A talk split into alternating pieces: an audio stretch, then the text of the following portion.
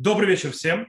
Наша очередная уже рюмка чая с Равином. Кстати, сегодня я встретил основателя, можно сказать, э, нашей встречи, Егора, который, помните, в самом начале он вел интервью, он потом не мог, уезжал и так далее. С ним встретил на улице, рассказал, что наша чашка рюмка, говорю, чашка, рюмка чая с равином весьма-весьма популярна, очень работает, слава богу, 61 выпуск, э, это много, это больше года, то есть э, почти к двум годам идем. То есть хорошо, это слова вопроса приходят. А немножко претерпела некоторые изменения. И вот сегодня как бы вопросов немного, и вопросы, кстати, кроме одного, кроме двух. Один вопрос, он э, о, скажем так, общество, где есть мужчины и женщины, и взаимоотношения между ними. И второй вопрос связан вообще с Машехом. Э, но еще несколько вопросов, они комментаторские, то есть да, они связаны с э, тем или иным пониманием Танаха в некоторых местах или комментатор. И я думаю, что я начну с первого вопроса, э, который... Я немножко разбал, смотрите, то есть человек, который то есть, пришли первые, я немножко не по порядку выставляю хронологически, потому что я хотел их разбавить от слишком много, скажем, комментаторских вопросов, которые они шли один за другим. Э, ну, вы сейчас увидите. Итак, человек задает вопрос, э, что он прочел в Торе, в Тору с комментариями Рашар Гирша. То есть, кто знает Рашар Гирш, это один из э, крупнейших комментаторов, интересных, кстати, комментаторов Торы, Раби Рафаэль Шимон Гирш, который жил в Германии как раз в эпоху зарождения реформистов и так далее, и так далее, эмансипации, так называемого просвещения, и он, то, что называется, предводитель то, что, э, движения, которое называется Тураем Дерехерц. То есть Тора, которая также в себя принимает просвещение, с другой стороны, он был э, огромный, очень сильный, воинственно настроенный против реформистов и даже запрещал с ними иметь какие-то отношения на любом уровне. И у него есть очень интересные э, комментарии на Тору. И дело в том, что Рашар Гирш, э, я учился у его правнука, у Рамурдхай Броера.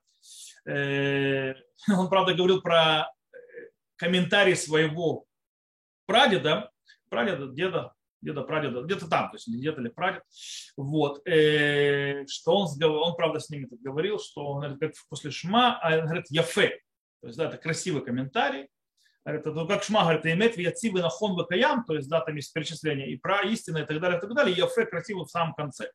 Так, ну, он так, в любом случае. Человек задал вопрос по поводу комментария Шаргирша. Он говорит так, что и он прочитал в Торе с комментарием Рашар Гирша довольно необычные слова о Машехе.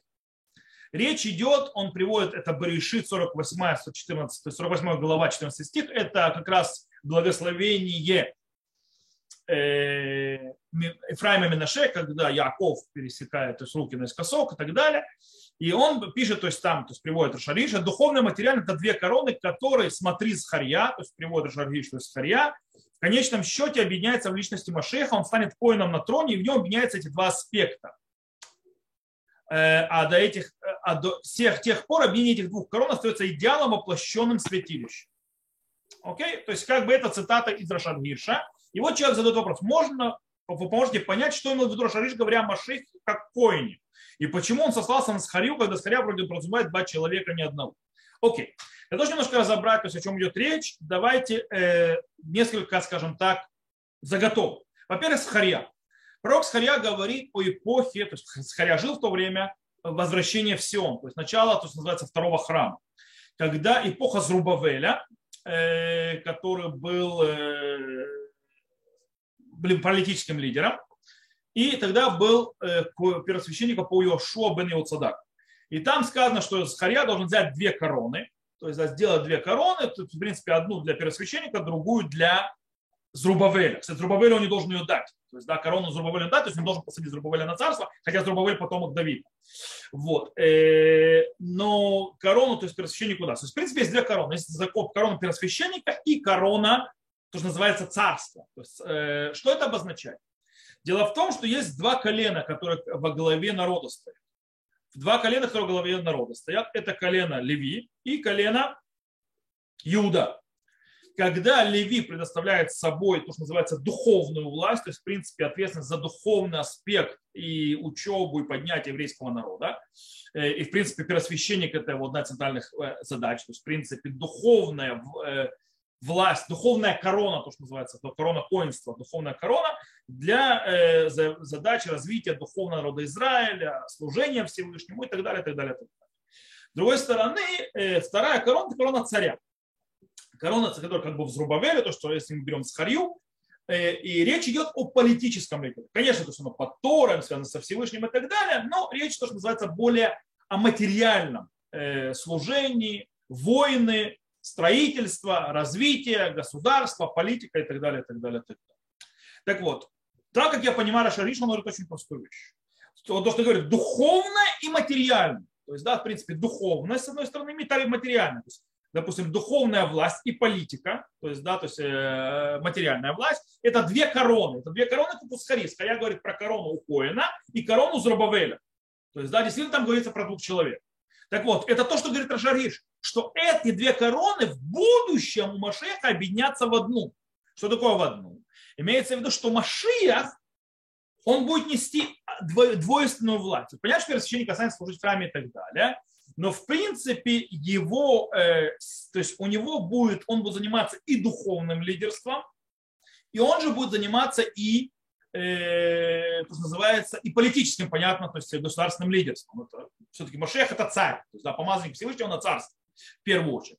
И это то, что можем увидеть у Рамбама. То есть, когда Рамбам описывает задачу Машеха, мы видим вот это вот с, с, совмещение между двух аспектов, духовным и материальным. С духовным лидерством и материальным лидерством. С одной стороны, Машиях – это тот, кто приведет народ Израиля, то есть весь народ Израиля к Торе, приведет весь народ Израиля э, ко Всевышнему и так далее, так далее, так далее. Э, и будет сам изучать Тору, как его отец Давид, то есть, да, и сам будет углубляться. С другой стороны, он будет что? Он, то есть он будет вести войны, то есть, да, то есть, которые он, э, войны Всевышнего, он отстроит храм, он построит это, построит, то есть, в принципе, то есть, он будет и вести так называемую политическую. Я думаю, что Шавильевич имеется в виду, то есть, Коин на троне, это имеется в виду духовный лидер, сидящий на политическом троне, то есть, да, это имеется в виду Коин на троне. Коэн в этом случае это имеется в виду служить, духовный лидер. И это то, что будет, то, что называется, сосредотачиваться, соединяться в Машех. Машех возьмет, как бы сказать, две короны. То есть корону первосвященства, он не будет первосвященником, он не коин. И корону э, лидера.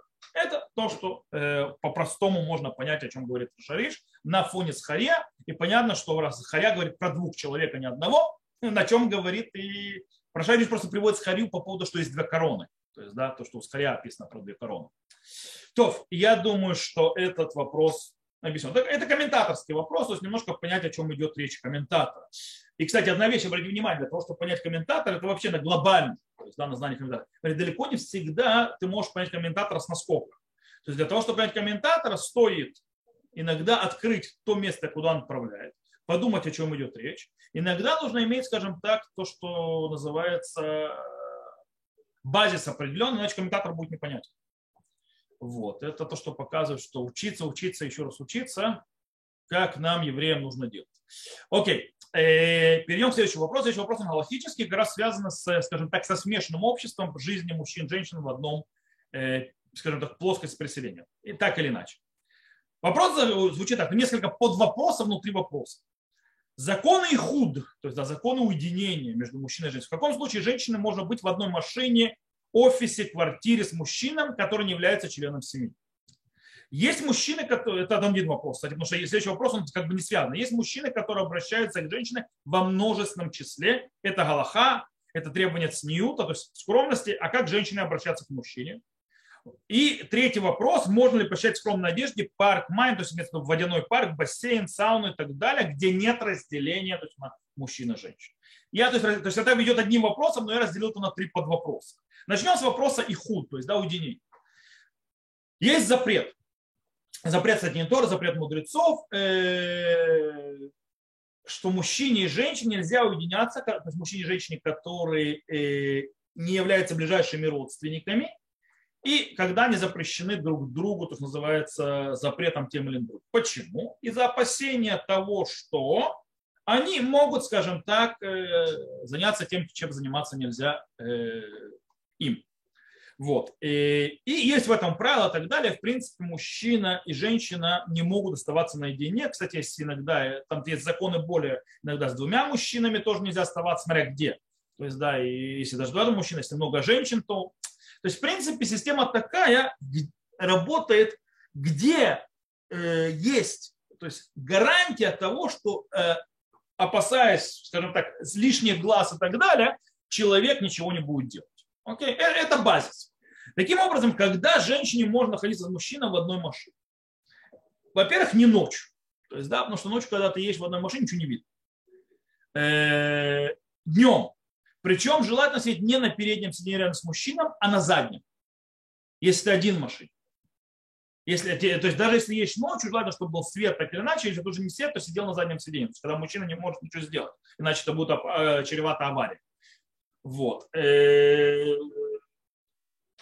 когда едете то есть, э, в машине то есть днем, то в принципе так, чтобы было видно. Короче, в принципе вопрос такой, то есть, что был вопрос, чтобы или недосягаемо было, или неудобно при опасности для жизни, или когда все видно насквозь, то человек просто не будет делать никаких поползновений, никаких действий, то есть никто ничего не будет делать.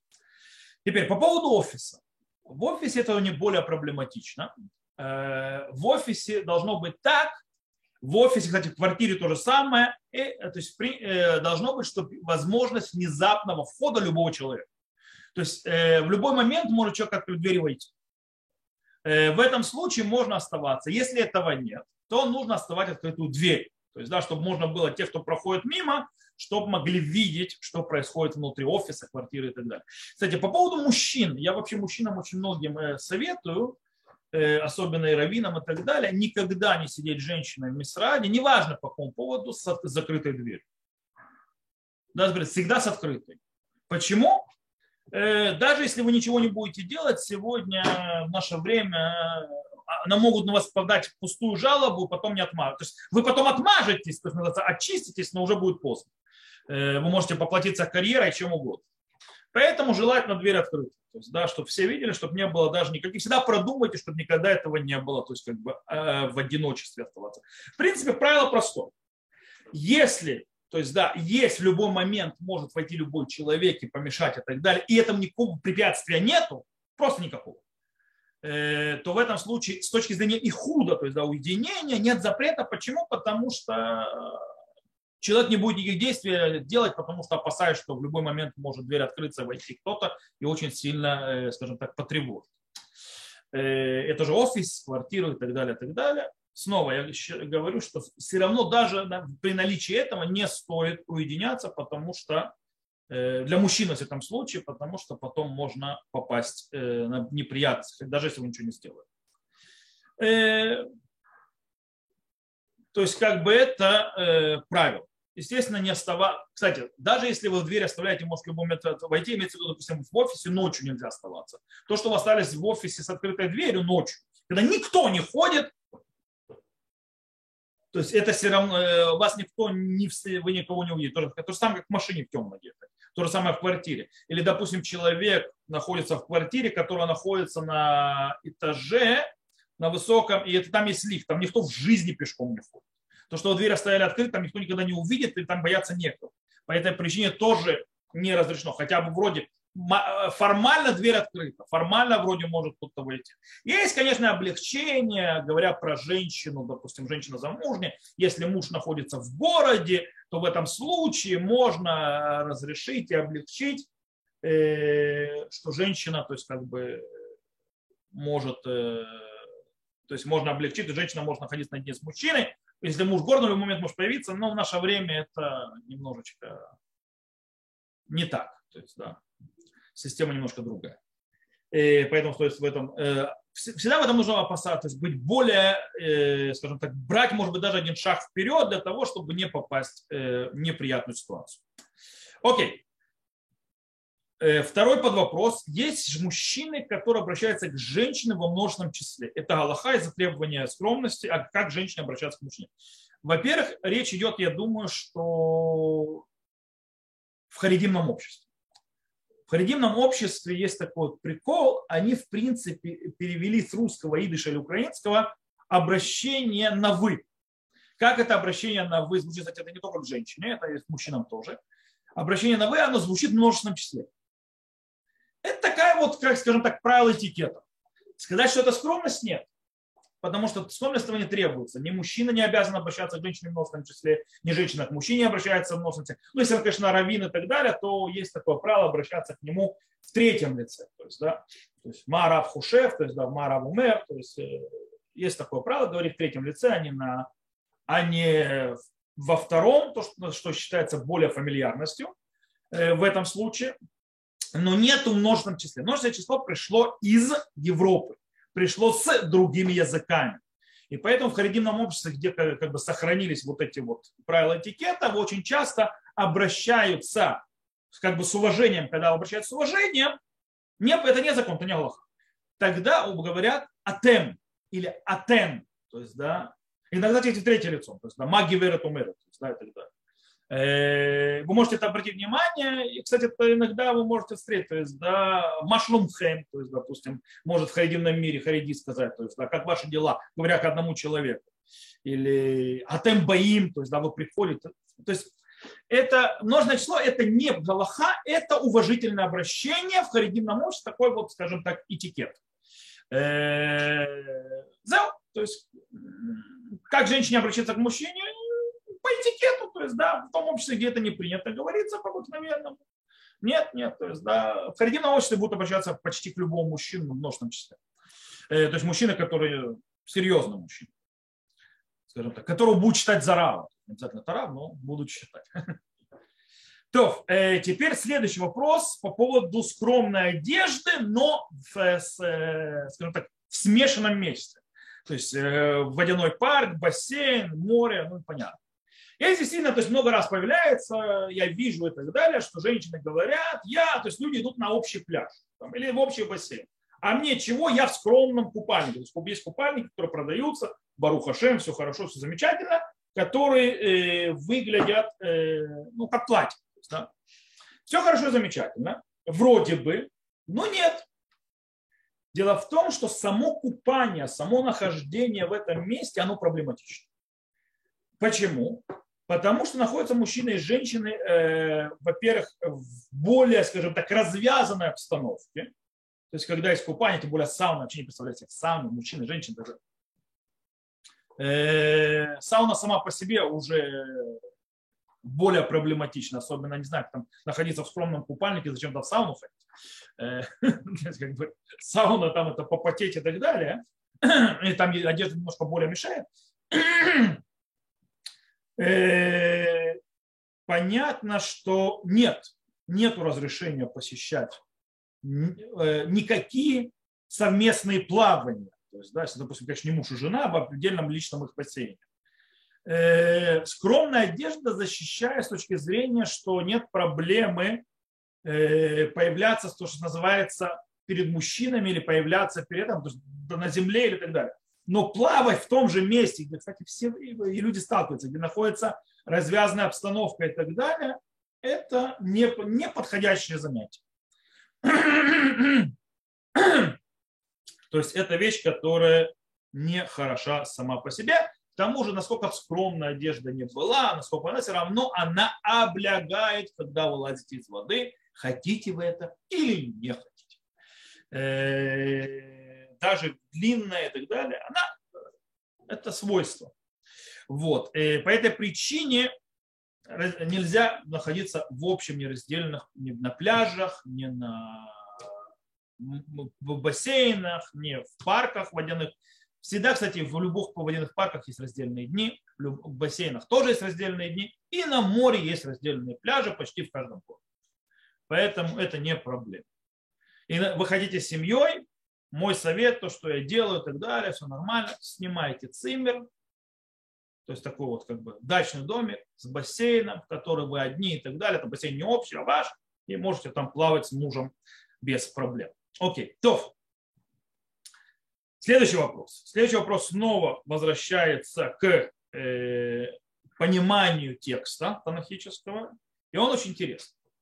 А вопрос звучит так. Есть несколько похожих по сути вопросов, если можно. Хотел бы услышать объяснение. Вот говорит Всевышний Ноху, возьми к себе в ковчег семь пар чистых и две пары нечистых животных. Хотя закона в это время еще не было. Закона про чистых и чистых животных еще не было. Соответственно, Ноху было открыто какое чистое, какое нечистое животное, или, возможно, даже знали все люди в то время. Потом Господь говорит людям, можете есть все, что движется. Но не совсем все, что движется. Имеется в виду все живое на земле. То есть, да, там это более там, э, перевод, то есть не совсем точный. Э, то есть и нечистых животных тоже. Потом Господь говорит народу Израилю, вообще, вообще-то не все пусть будет вам в пищу. Вот это можно, а вот это нет. И более того, вот эта мерзость, являющаяся, эксперименtuющая душу, гнушаетесь ее. То есть всяких жаб, мышей, червей и тому подобное. Это то, что мы сейчас учим на законах Кашута. А когда он благословен разрешал Ноху это здесь все, э, что, что, то, что движется, то есть живущее, имел ли он в виду и то, что потом назовет мерзостью, в случае, если это будет есть.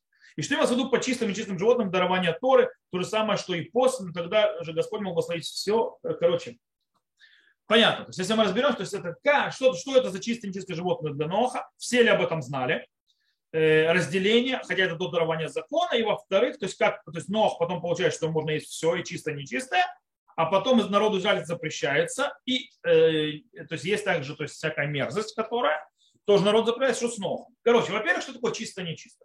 Когда мы говорим про чисто и нечисто, мы не говорим по поводу еды. Когда говорили про чистое нечистое животное по поводу жертвоприношения. Нох должен был взять 7 видов, да, потому что потом нужно было провыносить жертву. То есть, да, по идее, еще во времена Каина и Эвеля уже было понятие то есть, и так далее, что да, Всевышний приносит жертву, уже Всевышний не принимает любую жертву. Всевышний принимает только чистые жертвы. Это было известно Ноху.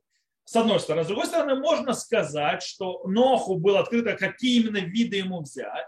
Но для краткости Всевышний говорит так, чтобы было понятно нам, читающие потом, получившим Тору в нашем языке, когда он говорит чисто и нечисто, мы понимаем, о чем будет речь. Это одно. Теперь, э, Господь разрешает есть ноху, живот, то есть все живот. Да, разрешает. Запрещает ли он ему нечистых, запрещает, то есть э, можно ли ему есть то, что называется мерзостью? Я вам скажу одну простую вещь. В семи законах Ноха а это то, что запрещалось Ноху, или, то есть, или повелевалось Ноху, нету запрета, то, что называется кашрута, диета, то есть, да, которого мы есть. То есть то, что э, то есть нечистых животных и так далее. Он мог, то есть потомки Ноха могут, могут есть все, по идее. Нет для них запрета и мерзости. То есть, да, у них, у них просто нет этого. Более того, нужно понимать, что весь запрет э, этого, этих вещей, которые э, так называемым, то, что мы называем кашрутом, с разных его аспектов дано народу Израиля. Это из, то, что называет Раса, граф Садия Гаона, э, э, то, что, э, то есть это, э, скажем так, перевести на русский язык, это иррациональные заповеди. То есть имеется в виду, Рамбам, это те заповеди, которые разумом своим не дойдешь. Это те заповеди, которые не подчиняются человеческому э, пониманию. Они, в них как бы есть система, но она непонятна. Поэтому это не может быть заповедно ни Ноху, ни потомкам Ноху. Потому что Нох и потомки Ноха принимали только те вещи, которые, то есть они, все из них, они так или иначе подразумевают, то есть то, называется сихлио, то есть да, принимается разум. Все остальное кашута чисто народ Израиля. К Ноху не имеет никакого отношения.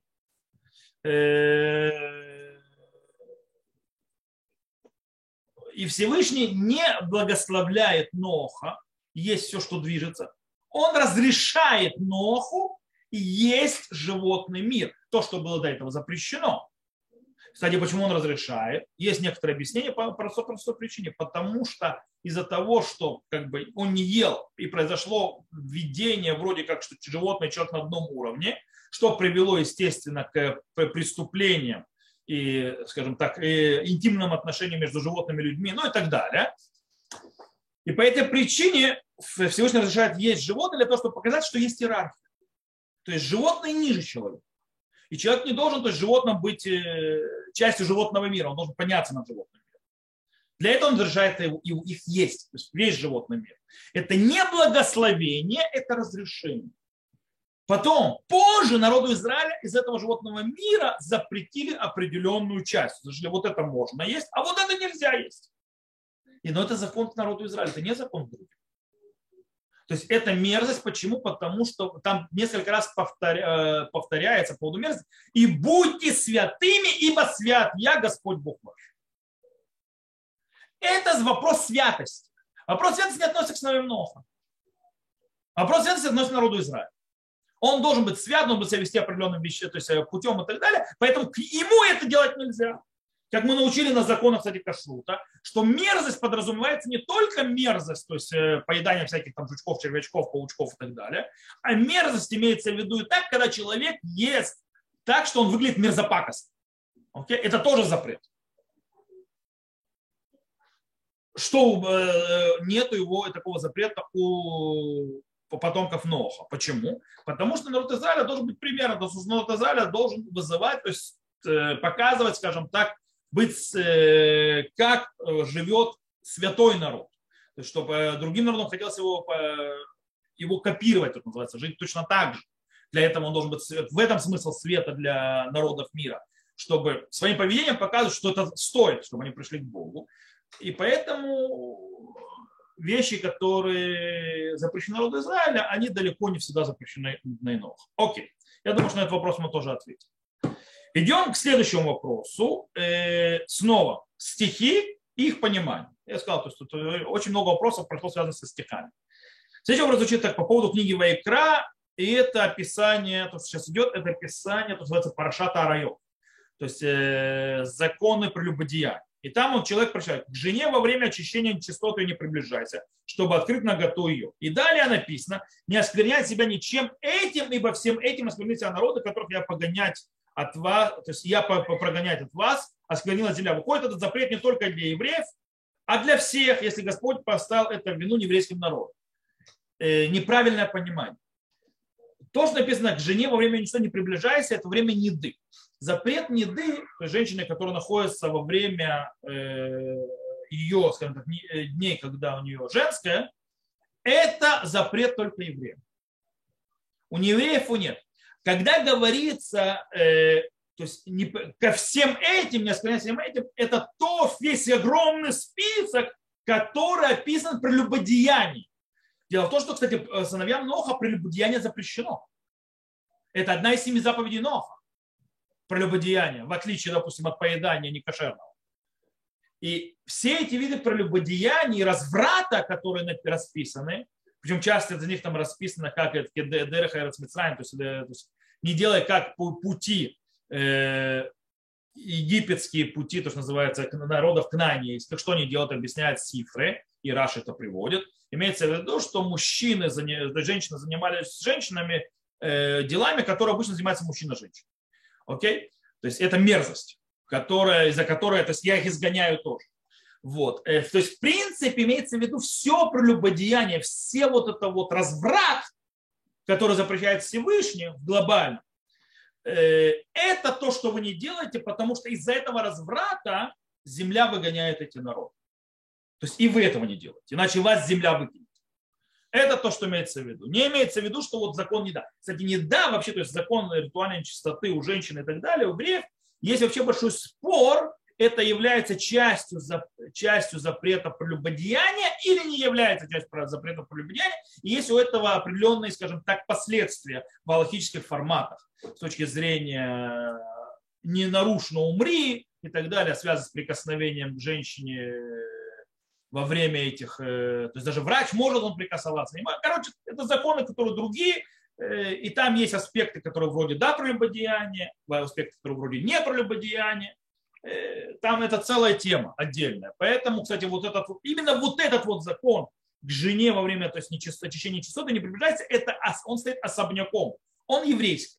А все, то есть, вся система вот этого вот разврата, которая, которая предупреждает народ Израиля, она то есть э, всем за нее наказывали и других.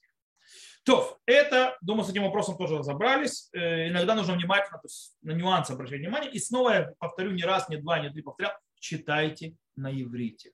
Хотите понимать Танах, хотите понимать Тору, учите иврит, хорошо учите иврит, потому что иврита ульпана, ни алиф, ни бет, ни гимель не хватит для понимания Танаха. И даже израильтяне, хорошо знающие иврит, родившиеся с ним, если не учатся правильно читать Танах, правильно, то есть понимать иврит Танаха, они не поймут ни слова. То есть они поймут, конечно, но им будет очень тяжело, и, скажем так, э, когда я сделал проверку на понимание прочитанного, там будет все печально. Э, так что учите иврит. Следующий вопрос. Следующий вопрос, он, кстати, последний, поэтому если у кого-то вдруг появились вопросы по ходу дела, или есть вопросы, готовьте их, потому что ответ на следующий вопрос очень короткий. Следующий вопрос звучит так. Каждый год на исходе 9 ава в синагогу убирают кино, то есть вот этот сборник плача, то есть плача и молитв э, на 9 ава, в шкафы до следующего года. Я подумал, если бы евреи действительно верили в приход Машеха, то несли бы кино внизу, то есть мусор, так называемый, для святых свитков. В чем я не прав? Я бы сказал во всем. Сейчас объясню. Э, во-первых, есть такой обычай. Есть обычай в некоторых хасидутах, которые реально после 9 ава берут кино и отправляют внизу. Есть такой обычай. Теперь, но большинство этого не делают. И почему? И здесь нужно, стоит объяснить, где ошибка. Ошибка людей э, в том, что они понимают, что такое. То есть я верую, полная вера в приход Машеха, и сказать, несмотря на то, что он задерживается, я буду его ждать в любое время. О, то есть я не живу, понимаю, то есть в системе, что Машех уже здесь. Окей? Я его жду. Я верю, что он придет. Он придет завтра, он придет послезавтра и так далее. Я верю. Но это не значит, что он пришел. Взять книгу, бросить ее внизу, это находиться в состоянии, он уже пришел. То есть человек должен жить свою жизнь, как она есть, по ее цикл, цикличности и так далее, вместе с тем, зная, понимая, что в любой момент все изменится. Поэтому я кладу эти шкафы, эти книги, желая, что в следующем году мне пригодились. Но пока я их кладу, потому что есть цикличность. Я иду на работу, завтра придет Машех, может мне тоже не понадобится. Но я это делаю. Я делаю кучу вещей, которые, в принципе, если когда придет Машех, не нужны будут но я их все равно делаю. Потому что если я их не буду делать, я не буду жить. То есть я не буду развиваться, ничего не буду делать. Но я могу сказать, а где же твое маловерие? Завтра же Машиах придет. Это неправильный подход понимания, что такое вера в приход Машеха. Вера в приход Машеха это не означает, он уже здесь. Это значит, что я знаю и уверен, что он да придет, когда бы это ни было как говорится, афальпищит мадмея, то есть, да, несмотря на то, что он задерживается, я буду ждать его каждый день. Мы его ждем каждый день. Мы надеемся, чтобы он придет. Но это значит, что мы живем по системе, что он уже здесь. В этом ошибка. Поэтому я беру, складываю кино на следующий год. Что если, не дай бог, не придет, мне придется снова оттуда вытаскивать. С верой, что он придет в любой момент. И в тот момент, когда он придет, это все выкину мусор. То есть отправлю его внизу. Тогда нам не станет не нужно. Но пока я продолжаю служить. Я не, я не пытаюсь есть, сидеть и... Э, есть такая вот песня, знаете, написал Йорам Тагарлев. Э, Вуюшеву Мехакель, он называется, и он сидит и ждет. Да, про Ильяу Нави, кто слышал, такая очень красивая песня, Йорам Гаон ее пел. И не только э, там, то есть пишется про плотника, которого уже много лет ничего не делает. Он сидит и ждет. Тогда чего он ждет? Он ждет, что он построит кресло и подаст это кресло уже пророку Ильяу, который придет. Да, пророк Илья, он вестник Машех, он придет перед Машех. Потом он описывает человека, который, то есть он э, мастер по обуви, тоже он сидит, ничего не делает уже давно, уже давно иголка никуда не двигается, потому что он сидит и ждет, когда вот он то есть, э, принесет э, башмаки для Илья Анави. Э, потом э, там, кстати, только один человек в конце, который построил много вещей в Иерусалиме, то есть, да, и он, то есть, он построит уже 70 лет страну, то есть это землю Израиля, то есть Иерусалим, и он только мечтает об одном, что называется, он заложит краеугольный камень для того, чтобы построить храм. То есть, да, ждет Илья Нави. Смотрите внимание, то есть, да, песня красивая, все замечательно, они сидят, ничего не делают. Вообще ничего там пылью все покрылось и так далее. Они ждут. Это правильная жизнь? Красивая песня. Кстати, знаете, на чем родилась эта песня? Э, кто не знает, Йорам Тарлев, э, Зихроноли Враха умер он недавно, один из гениальных поэтов, э, который написал, по-моему, всю, большую часть золотой классики израильской музыки и так далее, э, золотого запаса, э, и патриотично. Во-первых, он очень любил Танах. Он был человеком нерелигиозным, но очень любил Танах, очень знал его, очень уважал его и так далее. Он был еврей с большой буквы.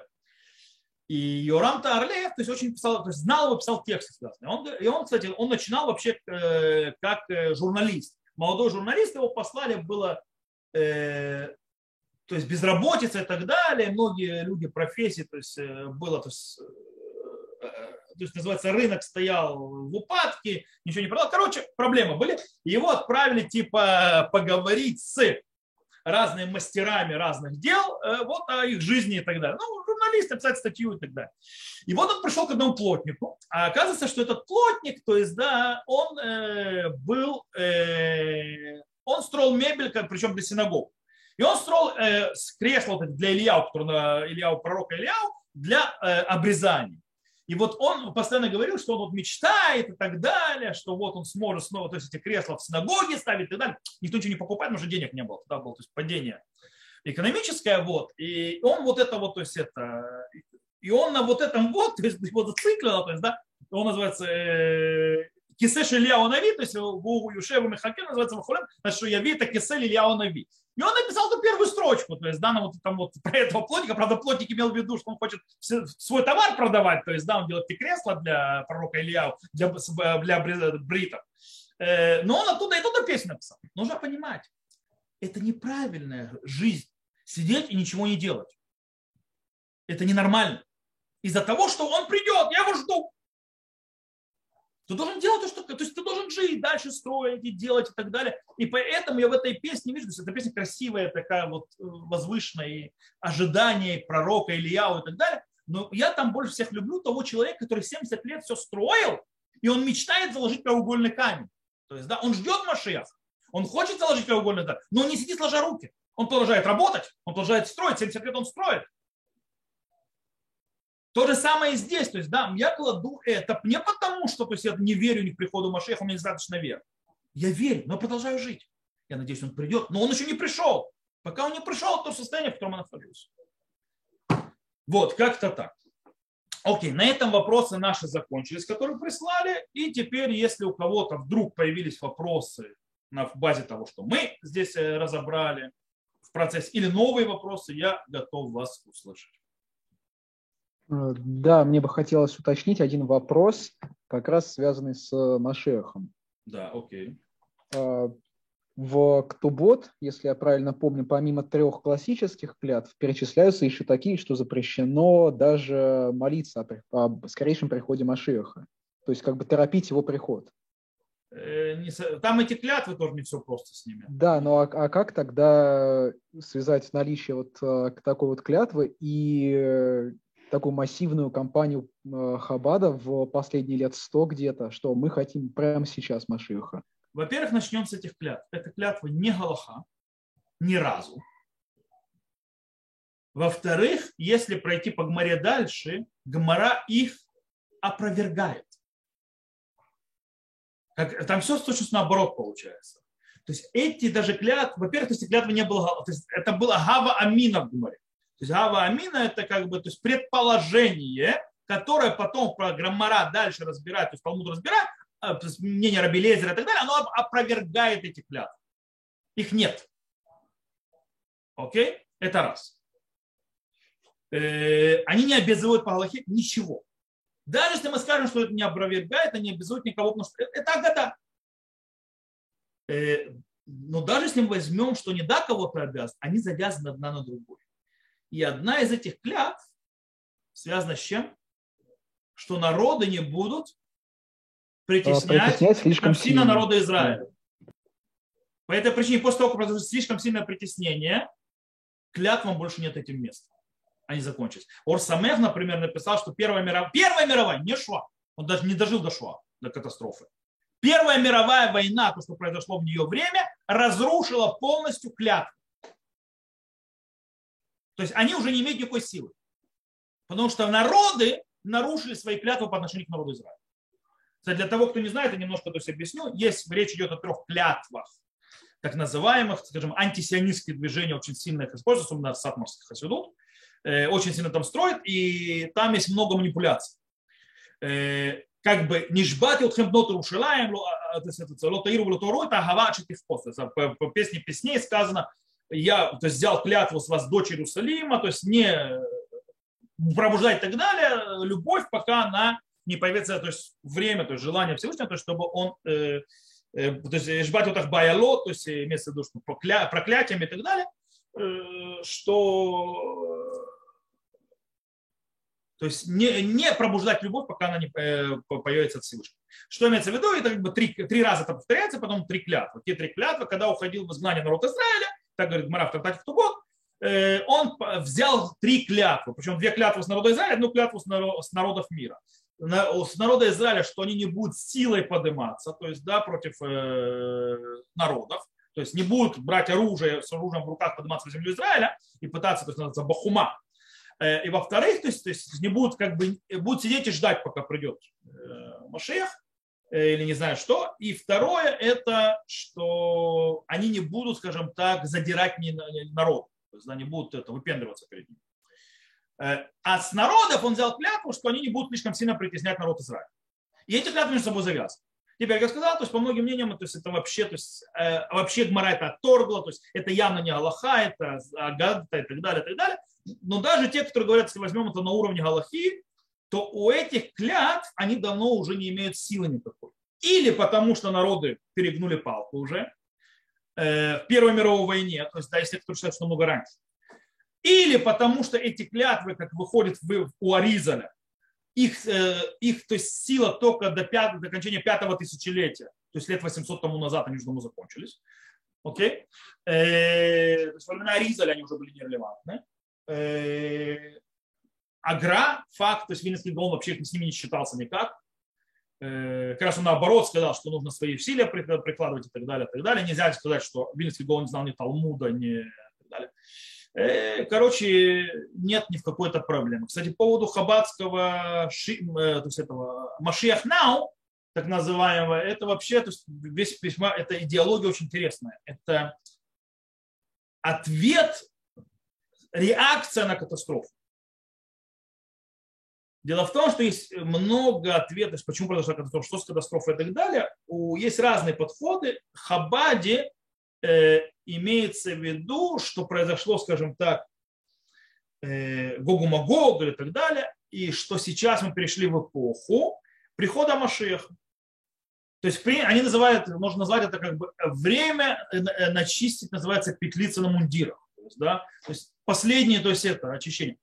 Э, и поэтому, кстати, не распространяют хасидут, потому что, как сказано у Бешта, то есть если говорят Алия Беш, то есть э, письмо поднятия души Бешта, когда сказано, что он поднялся, думаю, душа, миры и так далее, встретился с Машехом, то есть, да, и Машех ему сказал, он спросил, э, то есть, когда господин придет, то ему ответил, что я фуцу манеха фуца. То есть, да, когда распространяются твои э, ручьи наружу, вместе твое учение. И вот хабадники, значит, хасиду должно распространиться, вот тогда придет Машех, то есть, в принципе, Тут немножко, ну, то есть поэтому у них такой вот тусня. И этот прикол момент Машех Нау по причине того, что из-за катастрофы, то есть Машех должен прийти вот-вот-вот-вот-вот. Да, но это далеко не все с этим согласны, что это идея. И кстати, вы знаете, что Машехом ее уже объявляли шестого рэба. То есть, да?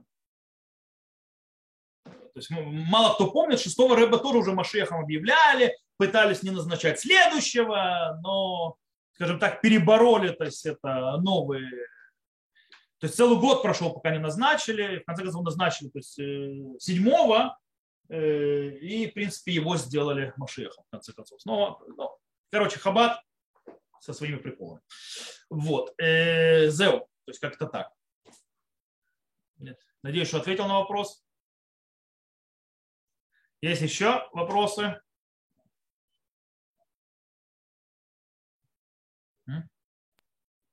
Можно еще обнаглеть? И еще вопрос. я, потому я вот что читал, а, вообще по поводу рамок и подхода к шуве.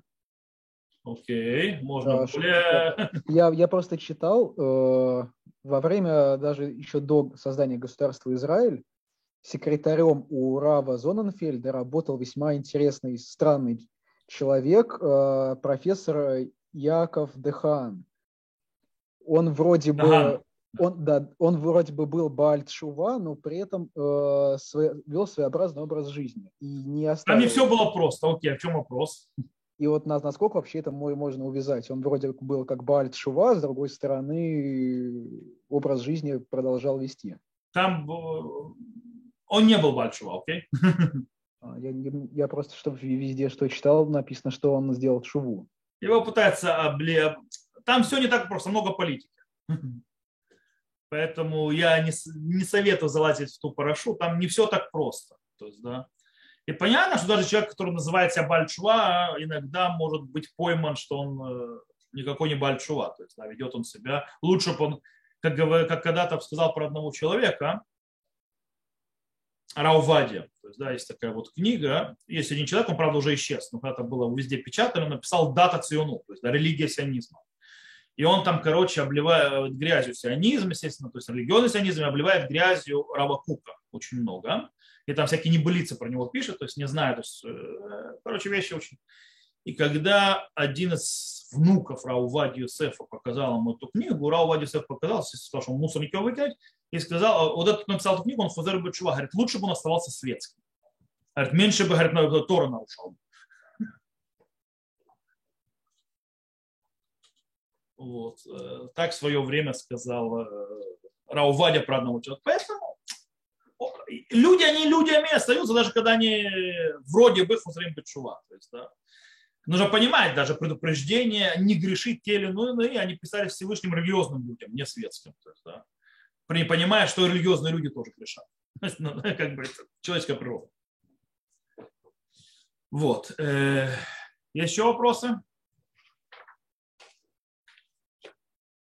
Окей, я понимаю, вопросов нет. Но раз вопросов нет, то мы сегодня снова закончим раньше, чем обычно. И я вам хочу пожелать хорошего дня, хорошего вечера. То есть у кого-то день еще, у кого-то вечер. В зависимости от того, кто где живет, у кого когда солнце сядет.